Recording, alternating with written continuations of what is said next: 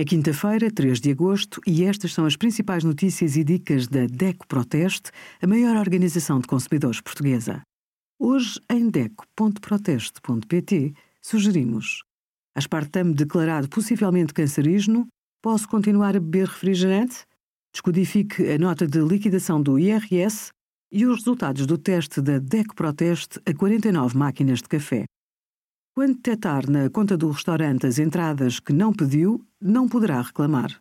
Se não está interessado em consumir o que está na mesa, alerte logo o empregado.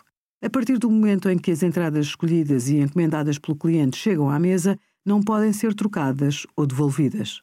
O pressário do restaurante deve referir todos os pratos, produtos e bebidas que o estabelecimento forneça, incluindo os do couvert.